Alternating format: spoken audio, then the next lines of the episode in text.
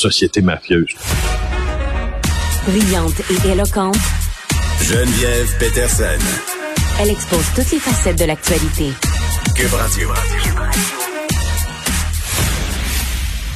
D'ici 2023, le plastique à usage unique qui sera banni euh, dans la métropole, la ville de Montréal. Ça fait longtemps qu'on en jase euh, quand même. Là, ce sera chose faite. On en parle avec Laurence Lavigne-Lalonde, qui est responsable de Société de la transition écologique et euh, résilience. Euh, Madame Lavigne-Lalonde, bonjour.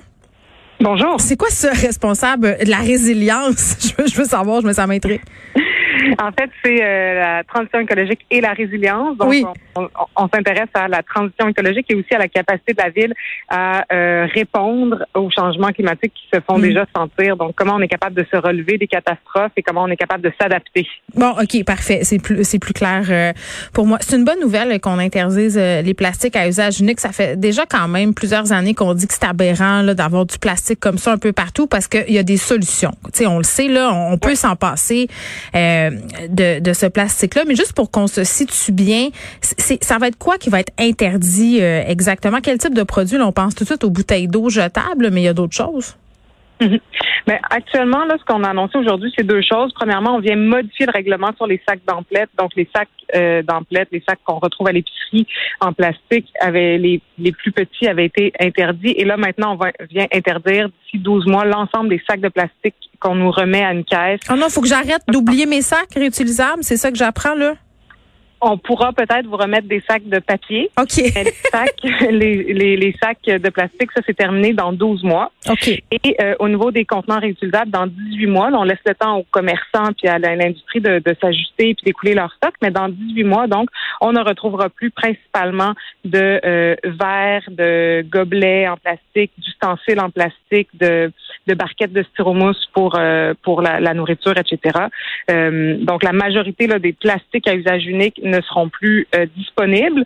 Il va rester des alternatives en carton ou en plastique recyclé. OK, donc ça se peut. euh, oui, c'est ça. Puis là, vous laissez du temps euh, pour assurer une certaine transition. Là, ça veut dire que les cafés euh, euh, qui ont qui ont des tasses euh, en plastique euh, jetables et tout ça, ça sera plus possible. Il va falloir qu'on trouve euh, des alternatives ou qu'on se pointe avec nos copes euh, réutilisables. Puis tu sais, ça c'est une chose, mais en tant que Covid, parce que c'était quand même une habitude. Moi, je, je sais pas si vous êtes d'accord avec moi, là, Madame Lavigne Lalonde. J'ai l'impression qu'on a fait un recul en arrière. Par rapport à, à ces plastiques-là à cause de la COVID parce que justement c'était dangereux, on voulait des affaires à usage unique. Les, les- bien des cafés ont dit ben ça sera plus possible d'apporter vos tasses euh, réutilisables. Euh, comment comment on comment on goupait cette transition-là alors, alors qu'on on sait très bien que le variant Delta est là, qu'il va falloir euh, vivre avec le virus? Est-ce que ça est-ce que ça fait peur? Ben, je voudrais, au début de la pandémie, on a eu peur collectivement et on a dit on, on met un stop à tout ce qui est réutilisable. Finalement, il y a eu des études qui ont été faites par des partenaires de la Ville de Montréal, par des sociétés de développement commercial, par plusieurs personnes pour se rendre compte que finalement, il n'y avait pas de danger avec le réutilisable.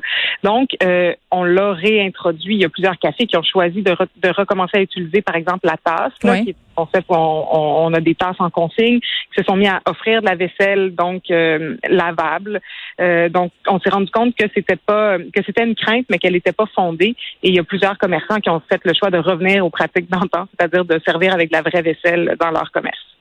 Bon, puis euh, là, je lisais euh, dans, les résumés médiatiques sur l'annonce que ce serait aux entreprises, euh, notamment pour la consigne, de s'occuper de tout ça. Ça va être quoi le coût de cette entreprise-là de, passer de la situation actuelle à cette transition-là? Est-ce que parce que les, les gens voient ça puis disent ben moi j'ai peur que la facture nous soit encore refilée.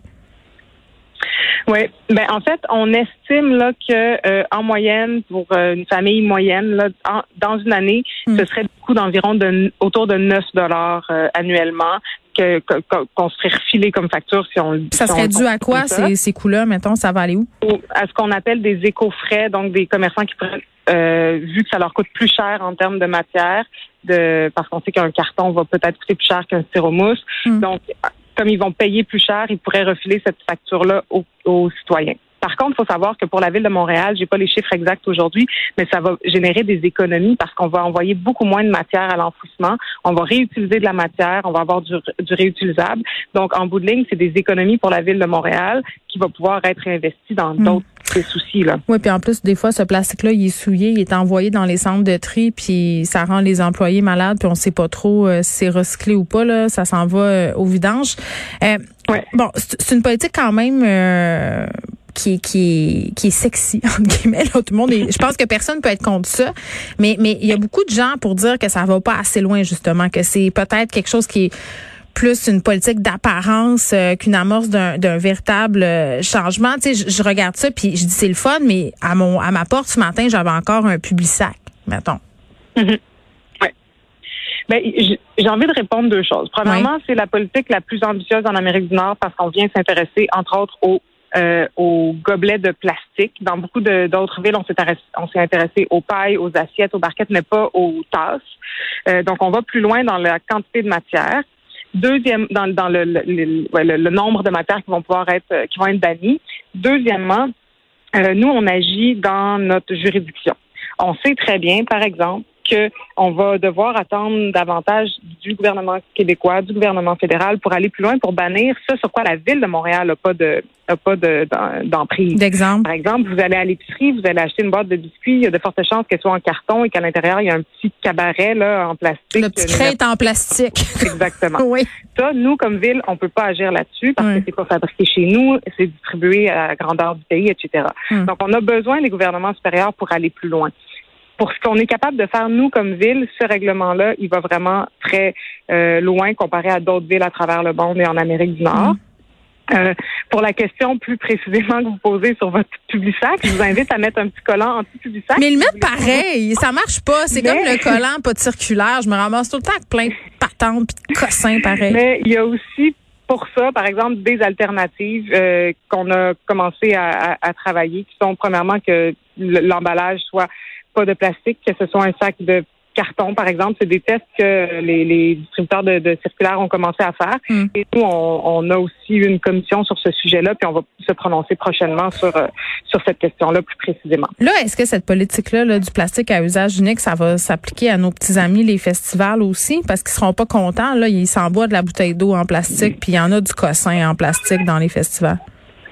Oui, mais je voudrais que le règlement qui, qui, qui, qui est adopté là, prochainement par la Ville de Montréal, qui a été annoncé ce matin, ne s'attaque pas à tout ce qui est visé en fait par le, le règlement sur la consigne du gouvernement du Québec. Donc, par exemple, les bouteilles d'eau ne sont pas euh, touchées par notre règlement aujourd'hui Oh, parce que les bouteilles d'eau vont être touchées par le règlement sur la consigne du gouvernement du Québec. Donc, nous, on est vraiment dans si vous allez dans un café, dans un, un restaurant et vous prenez une commande pour emporter ou vous mangez sur place, on ne pourra plus vous servir votre boisson gazeuse ou votre thé dans un contenant en plastique. Vous allez toujours pouvoir acheter une bouteille d'eau euh, pour le moment. Ouais, ben oui. J'espère que ce moment-là ne durera pas encore longtemps parce que ça, ça sert absolument à rien des bouteilles d'eau. Moi, je peux pas concevoir que ça existe encore euh, euh, en 2021 dans des endroits où on peut avoir accès à d'autres choses. Bien entendu, là, je suis consciente que c'est pas tout le monde euh, qui a ce privilège-là. Euh, Laurence Lavigne J'ai hâte Lalonde. de voir le, Oui. le travail sur la consigne à ce sujet-là. Ben justement. oui, exactement. Laurence Lavigne Lalonde, merci qui est responsable de la transition écologique et résilience euh, à la ville de Montréal. On parlait de cette annonce, euh, la ville qui a déposé ce matin un règlement visant le du plastique à usage unique ici jusqu'en en fait d'ici à 2023.